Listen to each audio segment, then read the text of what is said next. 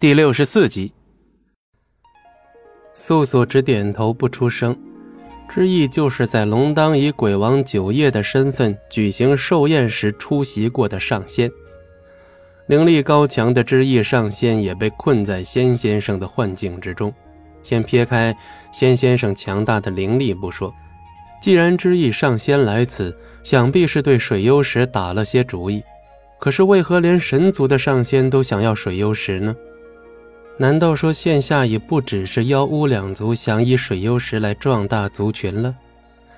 外表正直、两袖清风的神族，或许也在私下盘算着什么。想到这儿，素素忽然觉得，当初吴修虽以一己之力将水幽石送了仙居，可误打误撞也算是做对了一次。如今巫族势单力薄，远不如神妖两族。这也让三族得以公平竞争。看素素并未询问他知意上仙在此的缘由，他心里应该也是明了一二。刚想说点什么，素素已先开口：“我一直想问，为什么你要多次救我？”素素的眼神难得真挚起来。的确，最初他杀了欲害他的炼妖，后又在他昏迷之际救了他。在无尽门中帮他躲过了彪形大汉的袭击，在鬼族九夜寿宴上解决掉对他有所预谋的紫阴上仙。仔细想想，他竟为他做了如此多的事。他虽有害过他的心，可欠他的远远可以抵过那些无关紧要的加害。龙当并不犹豫，直视素素：“我说过，你和一个人很像。”素。嗯，你搭救我多次，我却一直以来都未正式谢过你。谢谢你，龙当。那一瞬间，龙当有些愣住，他的神色如此复杂，看着素素，竟有种无法道出的伤感，像是穿越了千年的一缕光亮，终于照射到了主人的身上，淡淡的惆怅，淡淡的欣慰。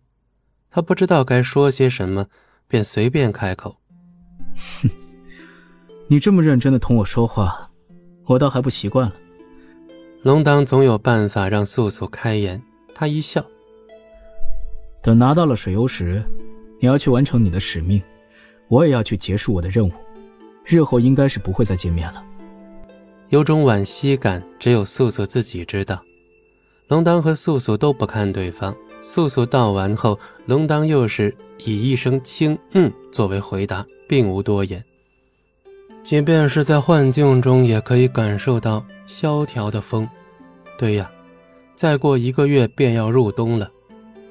仙居中，仙先生和九渊的棋局仍未分出胜负，不过只从面上的神情猜测，猜测出谁胜谁负也不是难事。